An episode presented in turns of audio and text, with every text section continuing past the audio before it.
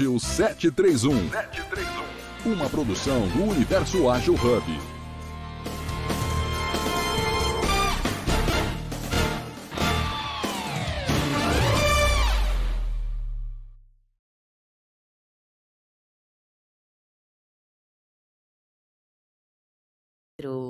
Estamos no episódio 846. Sejam todos muito bem-vindos. Um ótimo domingo. Para mim é um prazer apresentar mais esse episódio. São 846 episódios entregues aqui no Jornada Ágil 731. Esse é o nosso encontro diário, leve, seguro, colaborativo, multiplataformas e sempre com aquela pitada de agilidade. Hoje nós temos um convidado muito especial, vamos falar de saúde integral, mas antes eu quero falar para vocês que to todos aqueles que quiserem interagir, só levantar a mãozinha aqui no app ou entra nas nossas mídias sociais. Estamos no LinkedIn, Instagram, Facebook, Clubhouse, Telegram, Twitch, Twitter. E todas as informações que vocês tiverem dúvidas, tem lá no nosso site www.universoagilhub.com. Eu convido a vocês a interagirem bastante, o tema é muito legal. E eu vou pedir para que cada um aqui dentro do aqui na sala, né, no palco, faça a sua audiodescrição para que na sequência nós é, possamos dar início ao episódio de hoje. Eu vou começar fazendo, como é de praxe, tá? É, aqui nessa foto do Clubhouse, eu estou em frente a um café, adoro café, e amo processos, né? Amo os processos, principalmente os processos mentais. Então, sou uma mulher é, loura, olhos claros, e aqui nessa foto tomando um cafezinho. Bora lá, Leopoldo, faça sua audiodescrição para que na sequência o Luiz possa fazer a dele. Bom dia, Leopoldo Guzmán, moreno claro, olhos castanhos, de óculos de terno sem gravata. Perfeito. Bora lá, Luiz. Depois que você fizer a sua audiodescrição, Luiz, pode já se apresentar para a nossa audiência. Diga um pouquinho daquilo que você faz no teu cotidiano, que a gente está curioso. E aí a gente já dá início a esse bate-papo gostoso. Bom dia a todos. Meu nome é Luiz Henrique De Vitro. Também sou moreno, cabelo castanho claro, olhos castanho claros e na foto aí eu tô com meu uniforme de atendimento da Holoclinic e também geralmente a, o traje que eu uso para ministrar as minhas palestras sobre saúde integral. Então eu sou palestrante, né, nessa área de saúde integral, principalmente voltada para a saúde emocional e mental. É, sou empreendedor social, né, sou também professor de Educação Socioemocional, aqui em São Caetano do Sul. E escrevendo aí, terminando de escrever meu livro sobre saúde integral, para agregar e trabalhar ele em conjunto com as palestras. Perfeito. Pode divulgar, Luiz, o seu Instagram ou da Holoclínica, qual você quiser, que a gente já vai colocar aqui no chat. E pode passar o endereço, se quiser, fique à vontade aí para convidar o pessoal para uma aula experimental, né? É muito gostoso. Eu já tive essa oportunidade, eu amei, super indico. Foi através de uma aula de yoga, né? O Luiz, é, ele investe muito o conhecimento dele, o tempo dele, e dedica, né? Mais do que um investimento, é uma dedicação para que a gente se sinta muito bem e confortável lá na clínica. Então, o meu Instagram de palestrante, professor, escritor é o Luiz De Vitro, Luiz com Z, D-E-V-I-T-R-O, Luiz De Vitro, arroba Luiz De Vitro. E o Instagram da clínica em si, da Escola de Saúde Integral, é arroba holoclínica com H no começo. Arroba holoclínica com H no começo, vocês têm acesso lá à Escola de Saúde Integral, né? A gente fala que a proposta da holoclínica não é ser somente uma clínica, né? E sim uma escola, porque a gente fica uma, um, uma hora ali, né? Da semana da pessoa junto com ela. E as outras horas ela precisa meio que fazer as lições de casa que a gente passa. Porque senão a gente não vai conseguir um bom resultado juntos, né? E o que, que seriam essas lições de, lições de casa? Seriam justamente o estímulo à mudança de hábitos. E justamente os hábitos que fizeram essa pessoa é, chegar a adoecer. Então a gente sempre fala que a gente não vende acupuntura, nem massagem, nem quiropraxia. Isso na verdade é só uma desculpa, uma justificativa para a gente vender o que a gente é melhor em vender, que é a atenção, né? A gente acredita que todas as pessoas a, a causa, uma das causas principais do adoecimento é uma, uma vontade, uma intenção inconsciente, até muitas vezes, de chamar a atenção seja das pessoas que estão ao seu redor, seja dela mesma para ela perceber que ela precisa mudar algumas coisas na vida dela. Por exemplo, tomar mais água, dormir na posição mais adequada, fazer atividade física e por aí vai. E acredito que com essa explicação da clínica até deixo alguns ganchos aí para a gente bater o papo sobre o tema de hoje. Legal. É, esse, essa questão que você falou, a gente pode considerar como um vitimismo, o ser humano ele é vitimista, e aí a gente já começa a entrar nessa questão que você trouxe de, de saúde integral, a questão do equilíbrio né, das emoções. É, conta um pouquinho para gente qual, como que é o teu dia, né, o teu dia a dia atendendo e acolhendo essas pessoas e se você puder também é, nos passar algumas dicas, né? Como você já começou passando, né? Beber bastante água, é, limpar o, o, ambiente, organizar o ambiente de trabalho, entre outras aí. Mas me, conta pra gente como que, como que funciona especificamente seu trabalho, como que é a condução dessas lições de casa que você passa para pro teu para os teus pacientes, né? Você chama assim de pacientes? É, por uma é por... questão, digamos que ética, etc., é, a gente sempre prefere chamar de cliente, né? Porque paciente, primeiro que tem a ver mais com a parte médica, né? E também porque paciente dá a ideia de que a pessoa vai esperar ali pacientemente até a, a, o problema dela passar. E na verdade, a, a nossa intenção é transformar a pessoa ativa nesse processo, né? Geralmente quando a pessoa recorre à medicina convencional, né, a medicina ocidental, essa medicina que a gente está acostumado, ela realmente é um paciente, porque quem vai resolver basicamente tudo para ela é o médico e o remédio que ela vai tomar. No nosso caso, a gente coloca a pessoa como protagonista, justamente como você falou. É sair um pouquinho do vitimismo, do tipo, é, nossa, eu adoeci, né? E as pessoas sempre usam muito esse termo. Nossa, eu fiquei doente do nada, né? Sempre tem essa questão do, do nada, né? E a gente procura mostrar para as pessoas que nunca é do nada. Sempre tem uma causa primária, né? Esse adoecimento.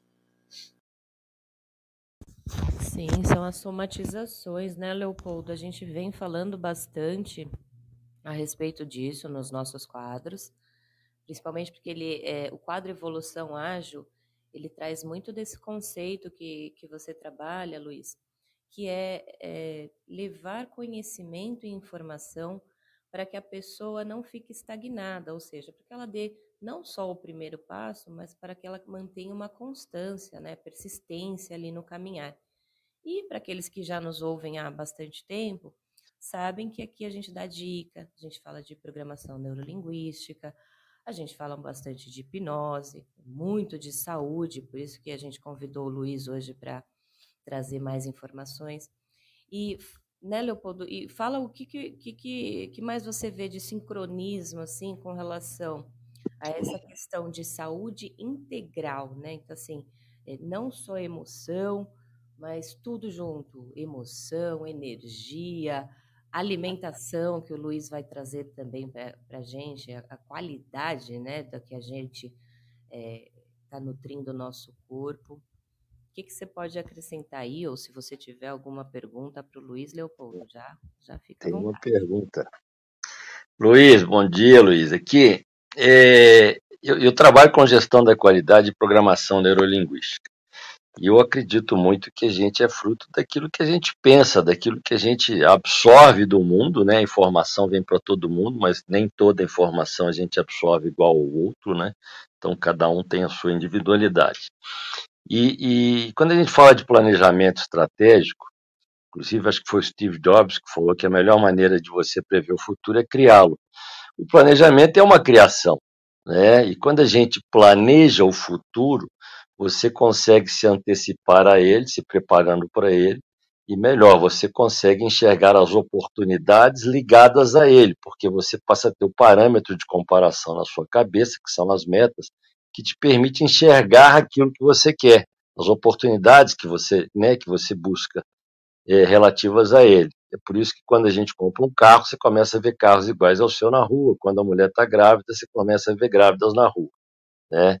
E aí, é, é, uma das coisas que as pessoas não, não a meu ver, né, que as pessoas não, não, não se atentam, é que é, se você tem pensamentos ruins ou pensamentos bons, do mesmo jeito você está planejando, né, com, com uma diferença, né, o ruim é fácil, né, não dá certo é fácil, você não tem que fazer nada que não dá certo. O dar certo, você tem que planejar muito mais, você tem que se preparar, você tem que né, buscar a coisa. Então, a minha pergunta é o seguinte, né? Dizem que pensamentos geram sentimentos que geram reações.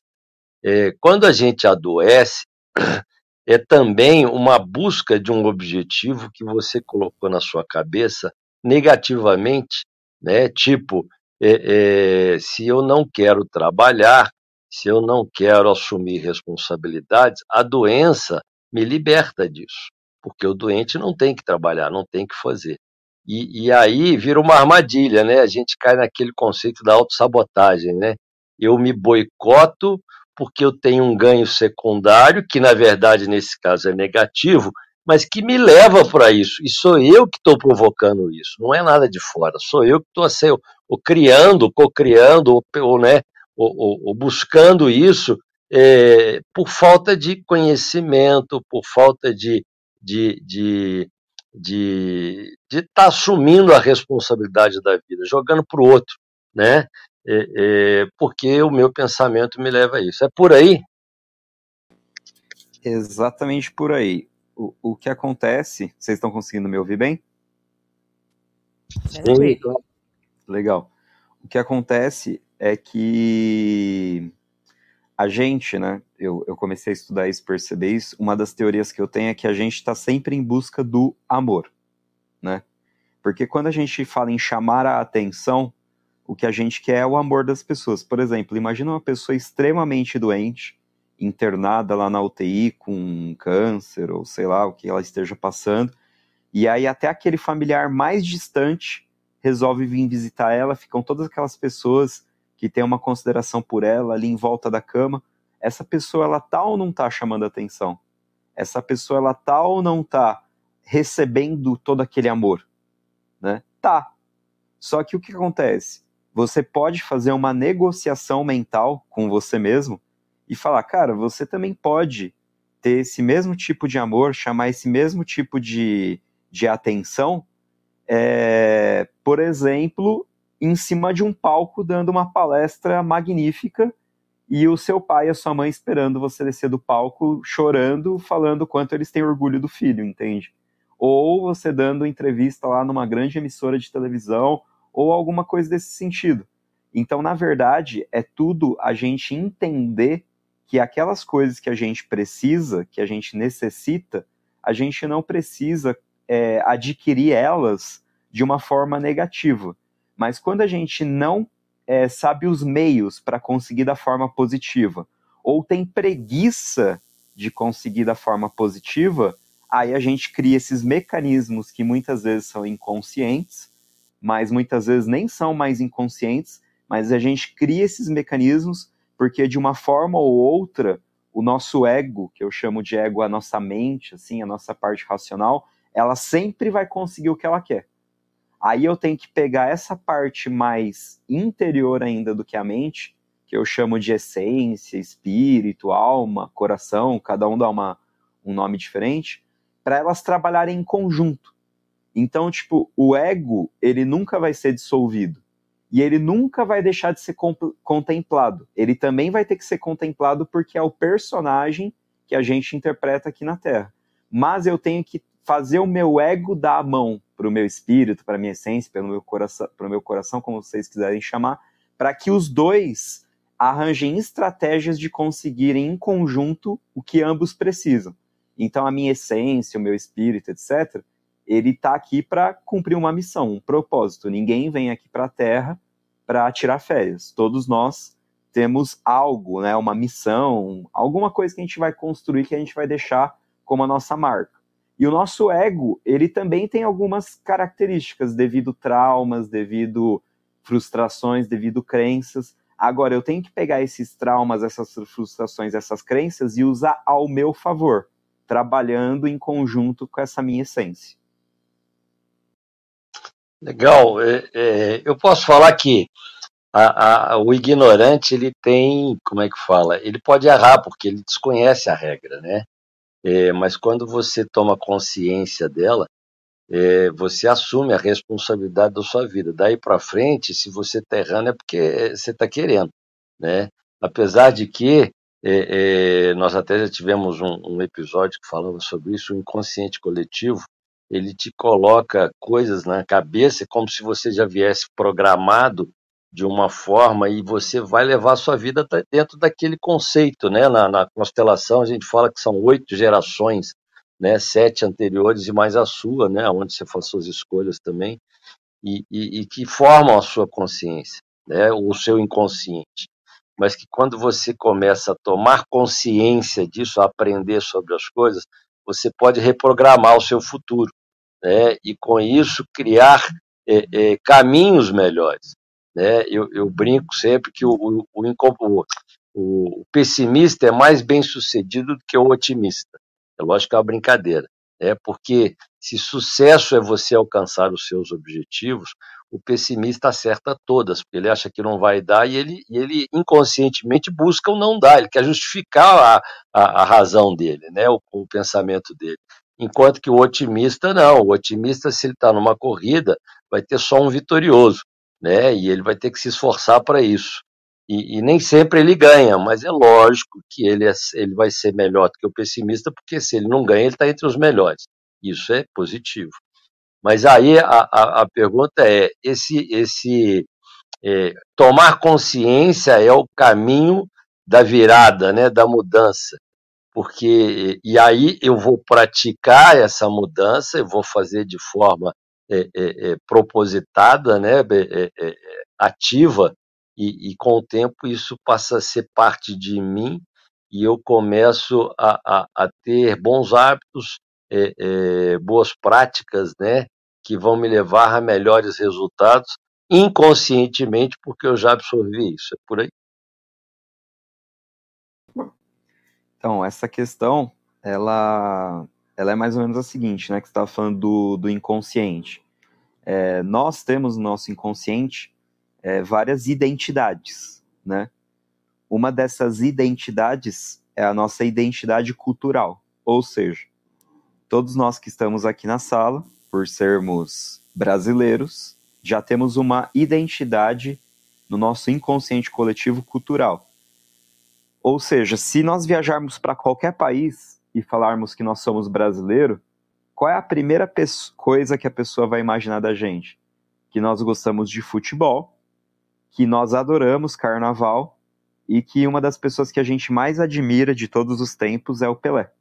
Porque isso está no inconsciente da pessoa, né? E assim como está no nosso inconsciente isso, se a gente descobrir que uma pessoa, um gringo, está na nossa frente e fala que é japonês, a gente vai imaginar o quê?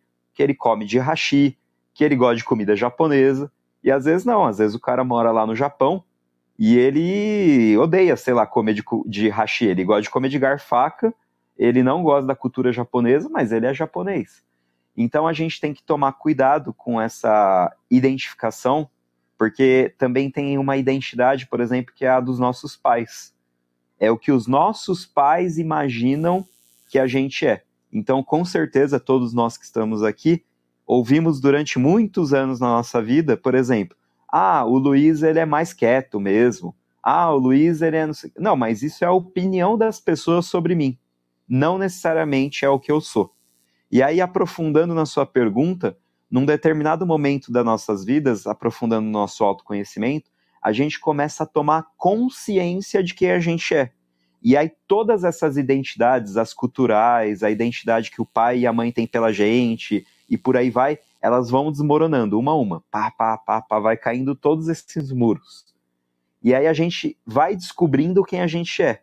Só que aí na hora que a gente descobre que a gente é e assume a nossa identidade, dá um medo absurdo. Por que que dá um medo absurdo? Porque eu começo a ver que, cara, não tem mais ninguém igual eu. Eu tô sozinho. Porque cada um de nós é único. Então eu sou muito único. E dá muito medo. Porque quando eu começo a me comportar igual aos outros, eu tô numa zona de conforto. Porque o que eu estou fazendo, as outras pessoas também estão fazendo. Então eu posso até tirar dúvidas com elas, eu posso que, receber mentorias, porque eu já estou fazendo o que está todo mundo fazendo. Agora, quando eu começo a me propor a ser eu mesmo, eu vou ter que fazer o que ninguém está fazendo, porque sempre que eu me proponho a ser eu mesmo, eu vou ter que ser único. Então, quando eu falo assim, eu sou, eu me defino como um palestrante de saúde integral, no qual trabalha a espiritualidade de uma forma ampla, ou seja, não é vinculada a nenhuma religião, e eu defino a minha religião como o amor caramba, é uma coisa muito específica, muito única. Agora eu consigo peitar isso, eu consigo ser eu mesmo para todo mundo? A gente fica com vergonha, a gente fica com medo, ah, porque acabei de falar tudo isso, e o que, que o Tom aqui que está na sala vai pensar de mim? Meu Deus do céu, o que, que a Cíntia vai pensar de mim? Então a gente fica com essa vergonha, com esse medo de ser a gente. Agora, falando nesse tópico que você falou também do sucesso, Veja o que as pessoas de sucesso são, a não ser ser elas mesmas. Então, assim, por mais que muitas vezes elas vão por caminhos que podem até chegar à autodestruição, como a gente sabe que muitas pessoas, entre aspas, de sucesso, foram para o caminho das, das drogas, das bebidas, etc., dos vícios, mas a gente não pode negar que elas foram elas mesmas. Por exemplo, Fred Mercury, é, Steve Jobs, é, Beatles, aqueles caras, todas essas pessoas, elas se destacam na sociedade, elas ganham um patamar que ninguém ganhou, porque elas foram extremamente únicas, elas foram elas mesmas. Legal, mas aí nesse caso não é medo, né? Eu vou falar que a, a, essas exceções, eu vou chamá-las de exceções, elas trocaram o medo pela ambição, pela, por um sentimento de força, de coragem, né? De ousadia e, e, e fizeram. Né? É, é, notório, a gente sabe disso. Né? Dizem que quando o Elvis Presley foi fazer o, primeira, o primeiro teste dele, o cara falou para ele que era melhor redirigir caminhão, que ele não ia dar certo nunca. Né? O Fred Astaire era baixinho e feio, não ia ganhar nunca, não ia conseguir fazer nunca. E outros grandes exemplos também passaram por isso. Então, é, é, eu acho que não é, não, é, não é medo sempre, né? Depende, depende de cada um, e é justamente aqueles que não têm medo, ou que não deixam que o medo trave, mas que o medo seja um impulso, né, para fazer mais e para insistir, que fazem a diferença, né? E colocando pessoas no, no, no, lugar que poucos entram. E aí, levando até para o lado do inconsciente coletivo, o do nosso inconsciente, eu penso o seguinte: depende dos, dos, dos como é que fala? É, das crenças e valores que você tem. Né? Eu mesmo tenho uma que, que eu acho que me impulsiona. Eu acredito que quem faz o que todo mundo faz, ganha o que todo mundo ganha. Né? Se você quer ganhar mais do que os outros, faça o que ninguém faz. Né? E, e isso acaba é, de, diminuindo esse medo, né? porque não, eu não quero ser igual, eu tenho que ser diferente mesmo, eu tenho que ousar, eu tenho que fazer e, e para ser, né, para ter esse destaque.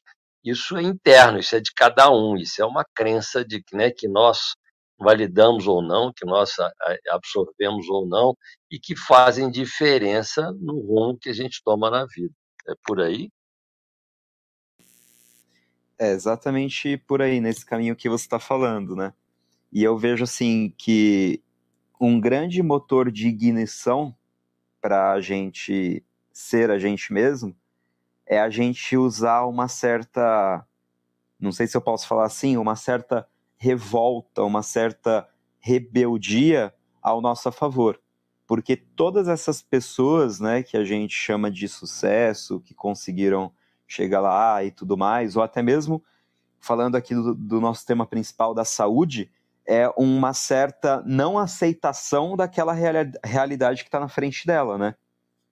Então, por exemplo, para o Elvis ser quem ele foi, ele teve que né, receber todos esses nãos e falar: beleza, eu estou recebendo todos esses nãos. Isso é a realidade, mas eu não quero essa realidade para mim.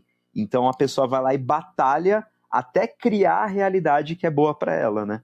Então tem muito a ver com isso, dessa não aceitação. Né? Você não vai negar a realidade, a realidade está ali. Então você está recebendo um monte de não, mas você não a aceita. Você fala assim: não, eu não quero essa realidade para mim, eu quero algo diferente. Tem uma frase do Schopenhauer, acho que é Schopenhauer que eu gosto muito, que fala o seguinte: que toda inovação primeiro é, é ridicularizada, né? Depois é testada é, e no final é idolatrada, né? Quer dizer, quando você cria uma, uma mudança, é mais ou menos isso, tá? É, quando você cria uma coisa nova, quando você sai da zona de conforto, né? Você já falou isso aqui, é, você é o diferente, né? E os diferentes incomodam, né? Os iguais se atraem. E, e, e, aí, se você não tiver muita, muita força, muita, muita crença naquilo que você está querendo, está buscando, você acaba sendo desviado do seu caminho pelas pessoas que não fariam o que você faria. Né? Até porque conselho a gente dá é para nós, não é para o outro. Né? Eu não faria, mas eu sou diferente de você. Né? Então, tomar consciência e querer faz a diferença. Obrigado. Olá, bom dia. Bom dia, bom dia. Bom, bom dia, dia, Tom. Bom dia, Tom. E aí, queria dar uma palavrinha sobre o assunto, posso? Claro, seja bem-vindo. Com certeza. Pode fazer sua descrição, se você Bom dia, bom dia a todos. Uh, olha, eu, eu demorei muito tempo. Eu não sei se, se eu devo me apresentar, eu acho que sim. Meu nome é Adairton Teixeira, meu, todo mundo me chama de Tom. Eu moro em Boston, Massachusetts, sou brasileiro, americano, e nesse momento eu estou no Brasil, eu estou em Goiânia. Uh, já arrumando as malas aqui para ir embora, por sinal. Eu demorei muito tempo fazendo uma observação sobre pessoas de sucesso e pessoas inteligentes. E cheguei à conclusão de que gente inteligente não está com nada. E aí eu falei, caramba, será que eu posso falar que gente inteligente não está com nada? E é mesmo, gente inteligente não está com nada. É, eu vivi em São Paulo a grande parte da minha vida e fui sempre muito observador da comunidade japonesa desde cedo. E eu tinha um cunhado, tenho, um, agora ele é meu ex-cunhado, mas é uma pessoa muito próxima da minha família. E minha irmã faleceu ele era considerado um gênio. Ainda é, né? Um menino com 23 anos de idade dava aula de estatística. Quer dizer, é normalzinho mesmo, ele não é, não.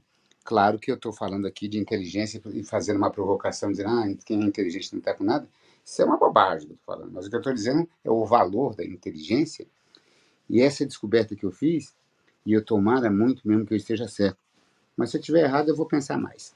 O fato é que eu uh, chamei aqui a comunidade japonesa porque todo mundo tem essa impressão de que japonês é inteligente. Eu perguntei pro meu cunhado.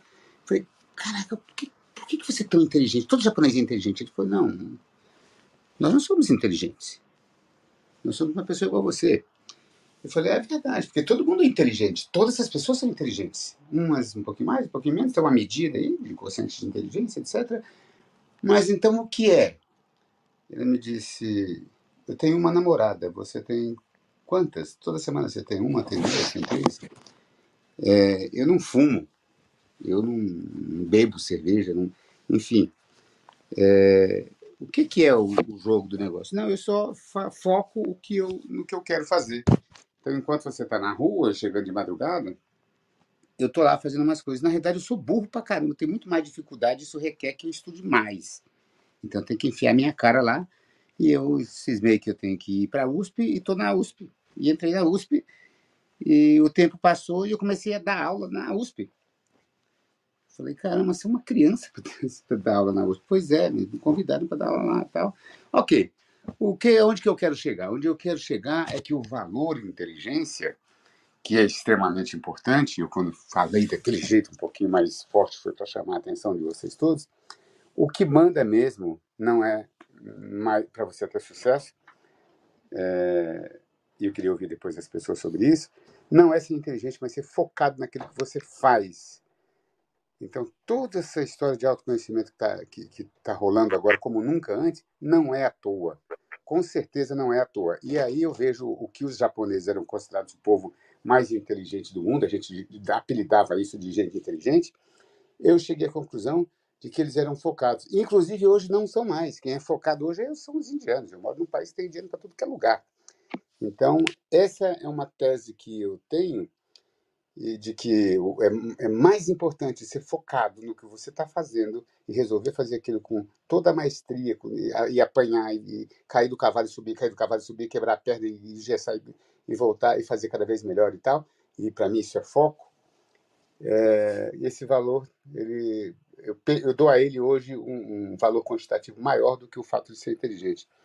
E eu admito todas as possibilidades de estar errado. Tá? Esse é um outro, é um patrimônio que eu tenho, essa história de, de reconhecer e de ouvir e me desiludir comigo mesmo. Quando eu estou errado, porque o nome disso é para mim é aprender. Então eu queria saber se o valor para vocês, se alguém pensa como eu ou diferente de mim, se o valor quantitativo do foco é maior, igual ou menor do que ser inteligente. Ponto final, obrigado. Tom, adorei sua fala, gratidão por você contribuir conosco nessa manhã. E eu vou deixar um pouquinho aqui da minha contribuição também. É, quando você traz a questão da inteligência versus foco, é, eu posso dizer assim que nós temos outros elementos também para para colocar nessa balança, vamos dizer assim. Então, assim, é, se eu tiver muito foco e, e, não tiver inteligência, provavelmente, né, eu vou estar seguindo em direção àquilo que eu quero. E o Luiz trouxe uma coisa muito interessante, que é assumir a sua própria identidade. Então, nem o homem mais inteligente do mundo, na minha opinião, é capaz de se é, realizar uh, tendo apenas inteligência. Então, assim, é uma dosagem, né? Eu preciso da inteligência, do foco, mas eu entendi sim a sua provocação é, bom, a meu modo, claro, né? Mas no quesito assim, não é necessário, extremamente necessário para o sucesso, que você tenha apenas a inteligência. E isso é, é estudo de pesquisas, inclusive, tá? É, o ideal, né, no, no, no quesito sucesso é ação. E aí eu quero jogar a pergunta aí para o pessoal da casa, Ju, Carol, Rafa, Fábio, uh, a Érica, ou o próprio Tom, para quem quiser subir aqui, se concorda com isso. E o, o, o Leopoldo trouxe, e o Luiz também, a questão da estratégia. Então, acho que além do foco, é necessário a estratégia. Mais do que é, querer chegar a, a, na, no local né, que se quer, ou ao, ao objetivo né, da conquista, é importante você saber qual é esse objetivo. E muitas vezes, tá? O ser humano ele sai correndo, uh, não tem essa noção pré-definida da onde ele quer chegar e acaba que ele vai por aí é, tropeçando, tropeçando e não chega. Tanto é que muitas pessoas acabam com projetos grandiosos indo uh, para o caixão porque não colocaram em prática. Então, respondendo a tua pergunta, Tom, acredito que é, inteligência talvez não seja tão importante assim quanto, as, quanto todos esses ingredientes juntos. A inteligência, o foco uh, e a ação. E quando eu trago ação, é, eu gostaria que, que vocês falassem também um pouquinho como a gente trouxe muito do vitimismo, aquela intenção de chamar a atenção para ser acolhido, para poder crescer, é, eu gostaria que vocês falassem também, pode ser o Luiz, se você preferir, Luiz, a respeito da ânima e, e, e des, desse, desse encorajamento. Alguns trouxeram como coragem, outros trouxeram como medo, mas percebam, não há luz sem a sombra, né? É, é, o medo e a coragem, eles estão intimamente ligados. Então, o, Leop o, o Luiz trouxe, quando você assume a identidade, você tem um medo absurdo, né? Eu concordo muito com isso, Luiz. Acho que é, é, é, é verídico. Eu acredito que eu sinto isso, né? A cada momento que eu me assumo é, como um, uma alma singular, né? Ninguém vai pensar igual a mim, ninguém tem as minhas experiências e assim por diante. Mas a questão principal é da onde é que a gente tira essa ânima, esse dinamismo, essa ambição, força, ação, ousadia. Percebam, tudo isso tem o mesmo, uh, um, um, os mesmos intuitos, que é chegar a um local que muitas vezes a gente torna sagrado, né? Porque a gente se sacrifica, por exemplo, o Luiz poderia estar com a família dele hoje, mas ele sacrificou um momento para dividir o conhecimento com os nossos ouvintes, e agradeço por isso. E assim por diante. Então, eu queria que vocês falassem um pouquinho dessa força vital. E, e ainda também, Luiz, como que a gente nutre isso para que não morra dentro de nós? Eu acho que agora a gente está praticamente chegando no ápice, tipo, no supra-sumo do que é a saúde integral de fato. Eu acho que não só a saúde integral de fato, como o grande segredo da vida, né? Você conseguiu chegar no ponto assim que é o olho do furacão, que é o quê? Quando eu faço essa transição da minha identidade, né? Eu vou quebrando todas as barreiras e chego finalmente nesse supra-sumo, né, nessa cereja do bolo, que é o meu propósito, eu começo a me tornar mais saudável, eu começo a prosperar financeiramente. Mas por quê? Eu vou dar um exemplo bem fácil e lúdico sobre isso. Vamos supor que um urso polar ele vem aqui para o Brasil passar um tempo. Ele vai, ele vai transpirar, ele vai chegar aqui não vai ter a comida que ele gosta lá, que é o peixe X que ele come, vai ser um caos. Por quê? Porque é o urso polar, que vive lá no Polo Norte, tentando ser algo que ele não é. Né? Tentando viver num ambiente que não é o ambiente dele, falar a língua que não é a língua que ele gosta de falar, ou seja, ele está se forçando a fazer várias coisas que ele não é. A gente pode dar o mesmo exemplo, por exemplo, para o peixe pega o peixe, tira ele da água e coloca ele um pouquinho, alguns minutos ali, alguns segundos na terra. Ele vai ficar se debatendo, ele não vai fluir bem porque ele não está na água, não dá para nadar na terra e por aí vai. E a gente, né? A gente faz isso com a gente. Então a gente pode dar também o exemplo do gato e do cachorro. Eu posso ter dentro da minha casa dois gatos e um cachorro. E o cachorro, por ter sempre convivido com os gatos, ele começa a achar que ele tem que se comportar como o gato, ele não tem nem referência do que é um cachorro. Então ele começa a forçar a garganta dele para miar, ele começa a querer se comportar como um gato, pular para bater ali no rolinho de lã. E aí, isso daí ele pode até conseguir um dia se comportar como um gato, mas o biotipo dele é de cachorro.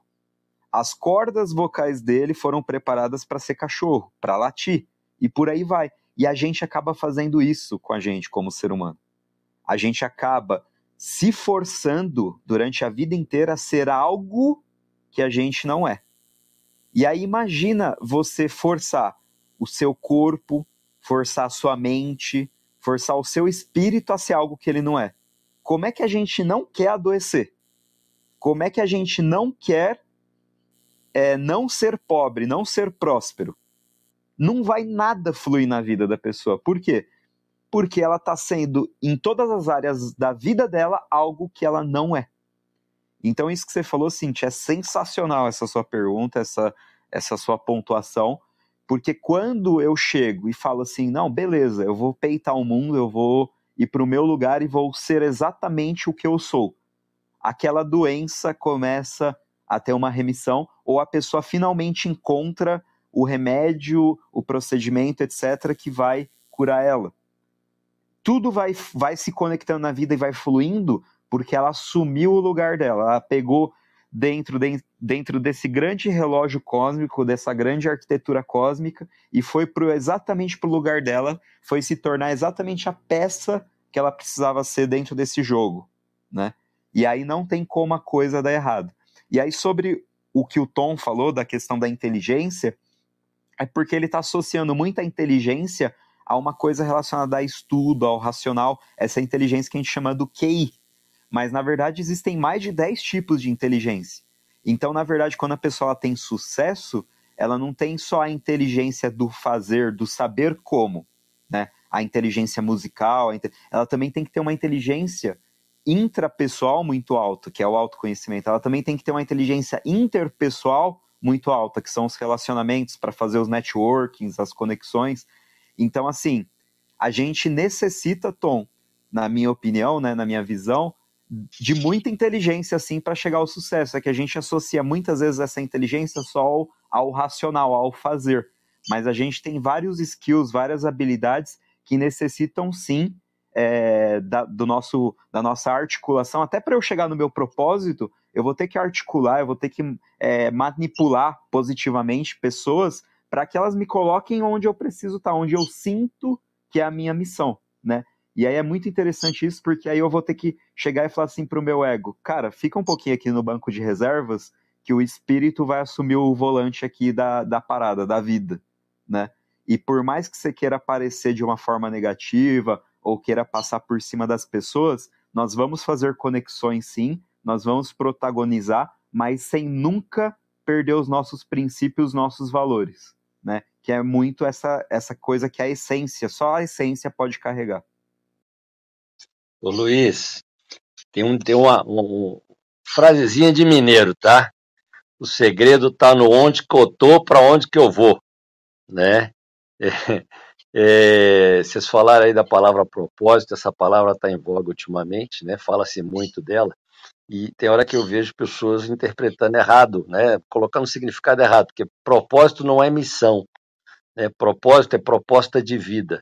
E cada um tem uma proposta, que eu acho que está ligada ao nosso inconsciente coletivo, está ligada às nossas habilidades, está ligada em aquilo que eu tenho uma propensão a ser e a fazer. Né? Então, o meu propósito pode ser é, é, trabalhar na área de saúde. Quando eu identifico um produto que eu vou desenvolver para a sociedade, ele se torna missão eu posso ser um enfermeiro, eu posso ser um médico, eu posso ser um terapeuta, é tudo área de saúde. Né? Então eu tenho uma aptidão, um propósito, que eu vou desenvolver alguma coisa que vira missão, e aí você tem lá visão e outras coisas mais, né? quando a gente fala de estratégia. O, o, o, grande lance é, é, identificar esse caminho. Né? Se, se de repente eu convidar a Cíntia para vir aqui na minha casa, a primeira coisa que eu tenho que perguntar para ela é onde que ela está porque quem não tem um ponto de partida não consegue dar uma direção. Então, saber, né, esse autoconhecimento, ele é importante.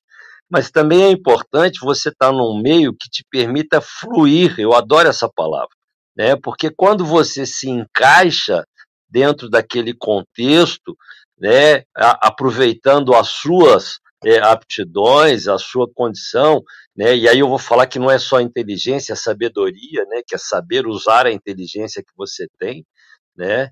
Porque não adianta nada você ter um, um, um arquivo cheio de informações, mas ele está trancado, né? Então eu tenho que saber aproveitar isso. É, e aí eu, as coisas começam a fluir, porque é, nós estamos aqui para dar certo, nós estamos aqui para ser feliz, na verdade. O objetivo de todo mundo é ser feliz. E quando a gente é, é desviado desse nosso caminho, ou quando a gente não chega, não sabe qual é o caminho e por isso não busca o melhor caminho, as coisas ficam mais difíceis e elas não acontecem. Ou a gente acaba errando muito para aprender, inclusive, né? Porque o erro te mostra que você não está fazendo a coisa certa, então você tem que se flexibilizar, mudar, porque tem que dar certo, né?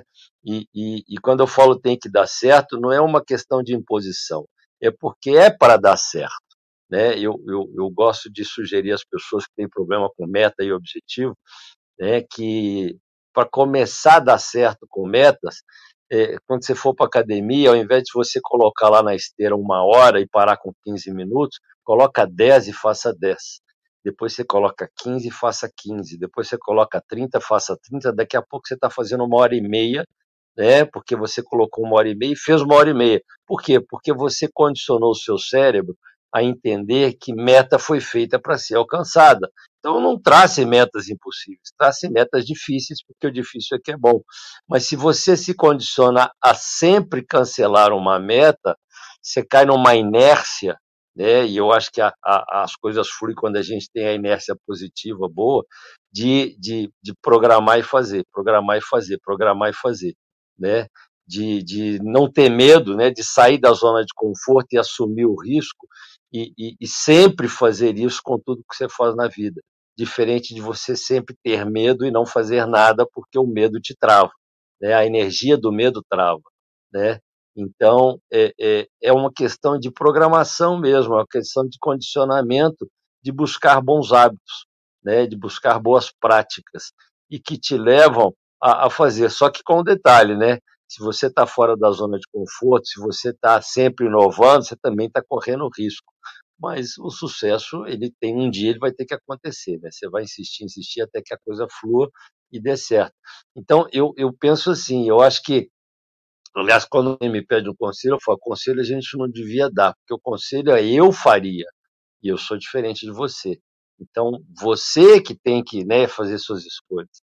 E aí, só para fechar, teve um dia que eu estava numa live com uma amiga minha que mexe com meditação, e alguém entrou e perguntou, eu estava falando de estratégia organizacional, quando alguém que a gente gosta, que está próximo e tal, tem uma, uma, uma meta, né, tem um, um, um objetivo utópico, né, a gente não tem que falar para ela que aquilo é utópico, que não vai acontecer, para ela não se frustrar. E aí a minha resposta foi uma pergunta: utópico para quem? Somos diferentes, né? que é tópico para o tópico para mim pode não ser para vocês. E aí, se eu conseguir desviá-los do, do seu caminho, né, é, na verdade eu estou te atrapalhando e não valorizando aquilo que você tem de bom e que pode dar certo. É por aí. Exatamente. Tudo é a nossa perspectiva, né? Eu tenho feito uma, um curso chamado Alinhamento Biosistêmico, que fala sobre as cinco leis biológicas da medicina que é muito baseado na medicina germânica, né? E fala que o que, o que nos adoece é a perspectiva. Então é exatamente isso que você pontuou, Leopoldo. O que é utópico para um, para outro não é.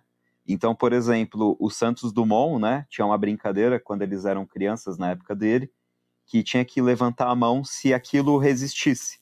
E quando a professora perguntava: "O homem pode voar?", ele levantava a mão. E os colegas davam um tapa na cabeça dele, porque era assim que era a brincadeira. Então, se a pessoa levantasse a mão para algo que não existisse, os outros coleguinhas iam lá e batiam no coleguinha que levantou a mão. Ou seja, na cabeça dele aquilo já não era utópico. Por quê? Porque ele transcendia, né, como eu tinha dito anteriormente, aquela realidade que estava ali com ele, né? Ele não admitia aquilo como realidade, ele, ele já imaginava e já via que era possível sim o homem né, entrar num, num aparelho, num, num numa um é, objeto mais invenção, né? Numa invenção e, e, e, voar, né? E essa questão da sabedoria é uma coisa que eu tenho trabalhado muito esses últimos meses, porque eu estou dando aula para isso para as crianças, né? A gente está no módulo sobre sabedoria, que tem a ver com essa questão da criatividade, da curiosidade. Então é exatamente isso, né? é, essa questão que você falou do conselho. Eu faria, mas você está falando isso para a pessoa, né? Então, quando a pessoa é, vem para mim com uma, com uma doença, com uma queixa lá na clínica, eu faço ela fazer perguntas para ela mesma. E as respostas já estão dentro dela, né? Então, por exemplo, a pessoa chega, ai Luiz, eu não consigo entender porque eu tô com essa dor no braço, eu não consigo entender tal. Aí eu falo assim para a pessoa, mas você já se fez essa pergunta? Você já pegou um papel, escreveu assim, por que o meu braço dói tanto? Vão vir respostas ali, né? Se você ficar em silêncio, for para um lugar calmo, tranquilo, né, se conectar e fazer essa pergunta para você mesmo, braço, por que, que você está doendo? Vai vir várias coisas, ah, porque você forçou, porque é, eu estou descontente com a vida, por... vai vir as respostas. Só que é como se a gente tivesse medo de ouvir a resposta. É mais confortável é, a gente, né, como a gente falou aqui várias vezes, ir para uma posição meio vitimista. Então a gente fala, ah, eu não sei, eu não sei porque minha vida tá assim, eu não sei porque eu tô doente. Quando a gente fica nesse não sei, inconscientemente a gente está falando o quê? Eu não quero ter autorresponsabilidade.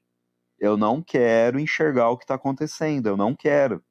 Porque se eu enxergar e ver, né? Então, assim, quando um lugar está muito sujo, é muito mais confortável eu fechar a porta daquele lugar que está sujo e continuar tocando a minha vida. E aí aquele cômodo vai ficando cada vez com um cheiro pior, cada vez mais bagunçado. Por quê? Porque eu tô negando o que está ali dentro. A partir do momento que eu abro ali e olho para ali para dentro e falo, meu Deus, olha como isso tá. Eu tenho que me deparar com a realidade e arrumar aquele cômodo.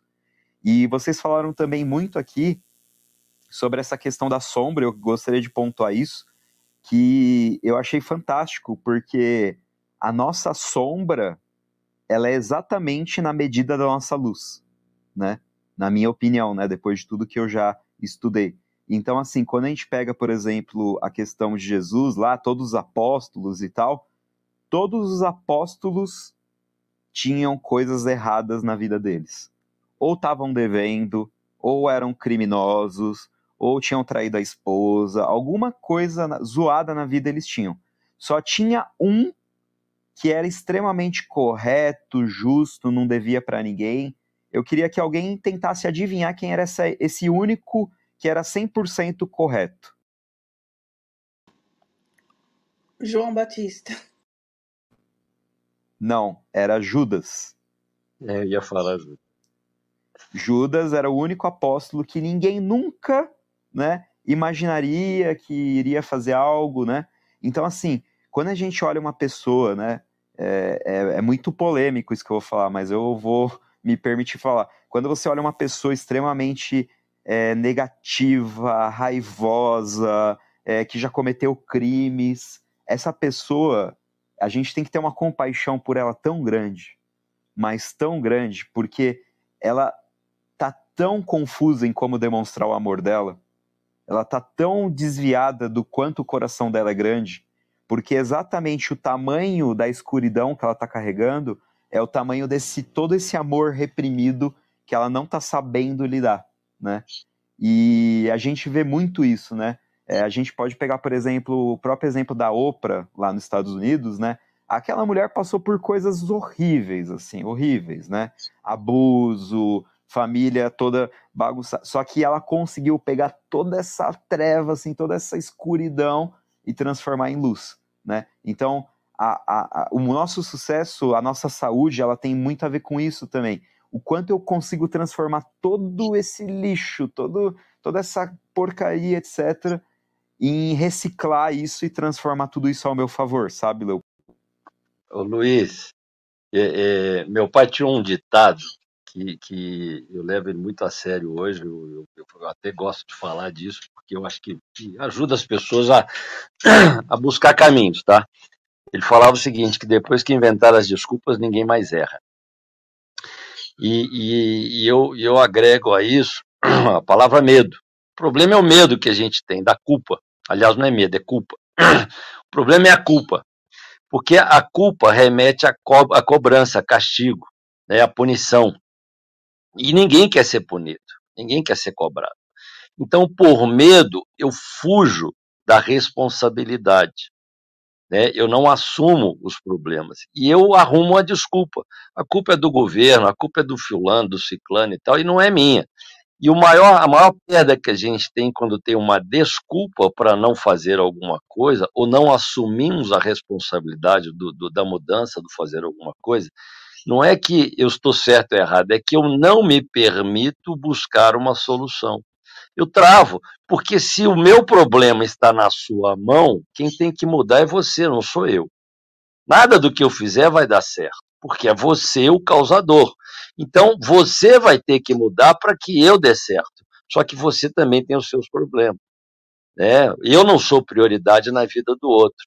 Então, a única forma que eu tenho de me permitir, e eu não estou falando que vai ser fácil, né, mas de me permitir encontrar uma solução, é assumindo a responsabilidade, é parar de apontar o dedo para as pessoas, cobrando, né, é, julgando, e começar a buscar soluções, a pensar na causa para mudar o efeito, né, a, a, a, a me permitir pensar naquilo. E que às vezes a solução não vem. A gente sabe que tem, né? Aliás, tem uma, uma, uma, uma, ferramenta na PNL que você joga esse problema para dentro do seu inconsciente, vai dormir e de noite o seu inconsciente não para, ele continua processando e aí acende uma luz, né? Ah, pô, lembrei e tal, e no dia seguinte você tem a solução. Então, acho que o caminho é esse. E, e, e até levando para a PNL, a ressignificar é uma estratégia boa, porque você muda a conotação do fato. O fato é o mesmo, né? E aí eu vou fazer uma ressignificação agora. Judas não foi o traidor. Judas foi o escolhido.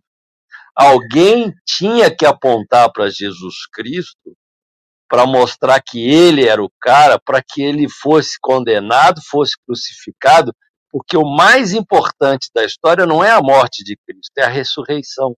Porque esse foi o caminho que Deus encontrou para provar para nós que ele era o filho de Deus e que o caminho que ele estava mostrando era bom, porque senão estaríamos é, é, discordando até hoje. Então Judas foi o escolhido por Deus para apontar Jesus, porque ele tinha que ser apontado. Né? E, e, e, de repente, até porque ele era o único que era né, é, fora de, de problemas, ele foi o cara que talvez tivesse a melhor condição para assumir essa carga, né? Mas tanto é que Jesus Cristo na cruz falou: Pai, eles não sabem o que fazem. E realmente ninguém sabia, mas Deus sabia, porque tudo passa pela mão dele. Então, eu não vejo Judas como um traidor hoje, eu vejo Judas como o escolhido por Deus para fazer o que tinha que ser feito. E tem hora que a gente tem que fazer isso. Obrigado. Aí agora vocês que comandam aqui, pessoal. Deu uma hora. Vocês querem continuar? Eu não. Eu sou sem limites aqui. Eu vou embora aqui. é que assim, Luiz, como a gente faz o programa todos os dias e nos domingos, o pessoal quer curtir com a família, então a gente respeita o horário de término. Mas está muito gostosa a nossa conversa. O, a vontade é de ficar e, e prolongar mesmo, não, não tenha dúvidas quanto a isso, mas a gente pode, sei lá, fazer um bate-papo via Instagram ou trazer você mais vezes, Luiz, porque foi uma gratidão imensa, assim, para mim e para os nossos ouvintes, acredito também que tenha sido, te ouvir e, e, e compartilhar, e, e, saber, né, e conhecer mais a respeito é, de equilíbrio, de emoções, de saúde integral, né, porque às vezes a gente esquece lembra, foca muito na saúde física, esquece da mental, como você mesmo disse, ou foca na mental e esquece da física, e assim por diante. Então, integrar isso e fazer um ser fortalecido a partir dessa persistência, dessa resistência, né, de assumir a própria identidade e não só isso, mas ter o ânimo de correr atrás daquilo que se quer, é o que a gente procura incentivar aqui no nosso quadro. O quadro é sempre é, leve, uh, a gente pode compartilhar aqui as nossas ideias com muito respeito. Daqui a pouco a gente já vai estar tá indo aí para os minutos finais e a gente encerra. Mas eu gostaria que todos vocês aqui do palco deixassem uma mensagem para que a gente possa refletir durante a semana. Eu trouxe aqui algo de Aristóteles para compartilhar com vocês, que diz o seguinte: o todo é maior que a soma das suas partes. E vocês que estão presentes aqui, principalmente, é, a gente pode ver que o todo realmente é maior. Essa interação de vocês, ou mesmo aqueles que não estão interagindo, mas estão conosco, nos ouvindo, isso é muito importante. Essa troca é também um movimento, e a energia em movimento é vida. Quando a gente para, a gente morre. Então, assim, sejam muito acolhidos. É, domingo que vem tem mais, nós estamos por aqui, mas todos os dias com uma temática uh, variada, nós temos o Jornada Ágil 731. E o nome do quadro é Jornada Ágil 731, porque nós trabalhamos muito com agilidade e nessa jornada que é diária, nós fazemos este, este programa todos os dias, né? Diário, não redundância, mas tudo bem. É, todos os dias, das 7h31 até 8h31. Às vezes passa um minutinho ali ou outro, mas é, dentro daquilo que a gente, do que é saudável. É, então fica aí. O todo é maior do que a soma das partes. Aristóteles. Leopoldo, faça aí o seu a sua despedida, na sequência Luiz, e tem mais uma pessoa na sala, uma mulher assim pela fotinho. Se quiser também deixar aqui a tua contribuição, Brasília pode deixar. É, Cíntia, eu ia sugerir isso, deixa a Brasília falar, porque ela subiu, né? Vamos privilegiá-la também, e aí depois a gente fecha. Bora lá, Brasília. Quem é você? Então, uh, meu nome é Kênia, eu moro em Londres, é a primeira vez que eu entrei, entrei sem querer, mas como eu acredito que nada na vida sem querer foi muito bom. Muito, muito educativo. Muito obrigada, viu, por deixar eu participar.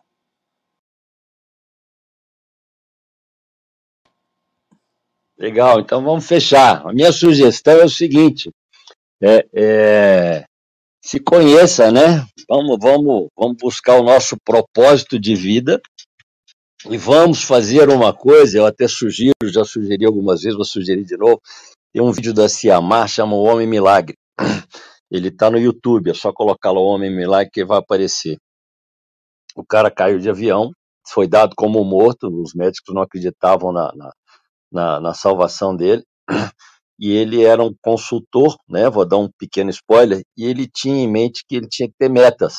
E a primeira meta era sobreviver e assim ele foi criando novas metas até sair realmente do hospital andando, capengando no começo, mas depois ele ficou bom, né? Não não normal, mas ficou muito bom, né? E, e ele tinha uma plaquinha que ele deixava na cabeceira dele, que era afaste-se das nefastas influências de outras pessoas.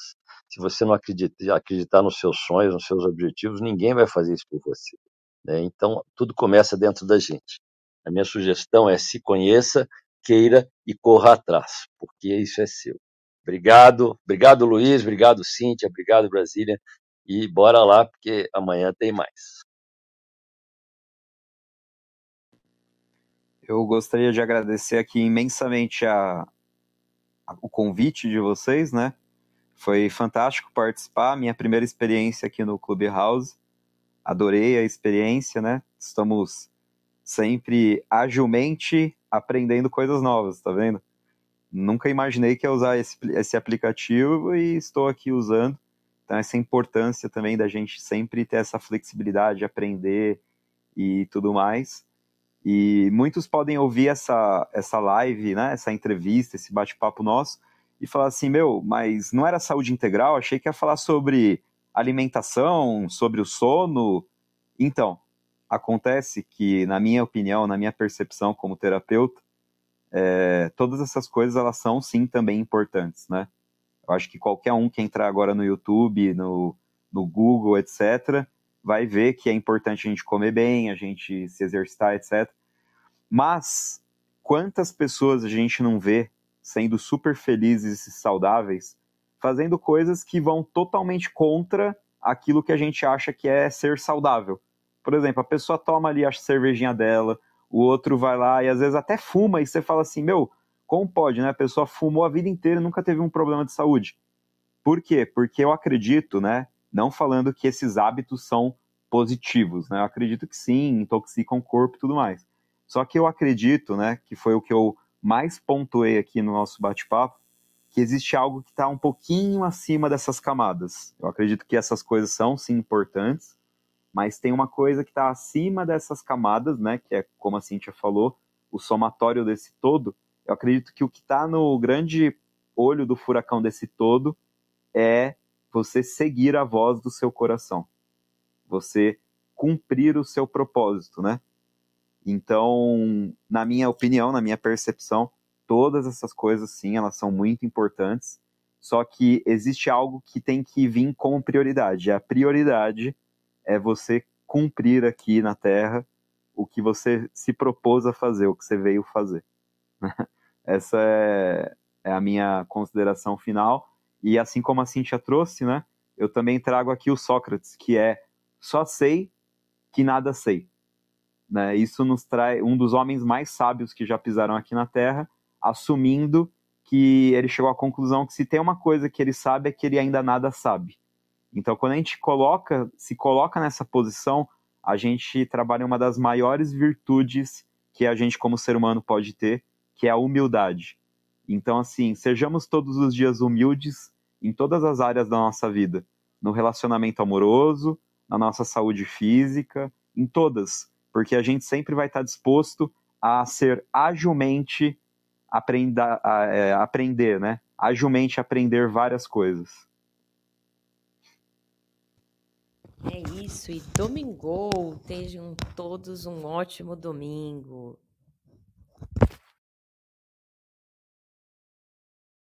Você tem clareza dos desafios da sua equipe, eficiência, produtividade, colaboração, alavancar resultados. Conheça o Universo Ágil Hub. Temos experts nas áreas de transformação digital, RH, marketing, jurídico, produção, operação, tecnologia, finanças e estratégia. Somos mais de 50 experts preparados para ajudar você a alavancar seus negócios. Preparado para explorar juntos seus desafios?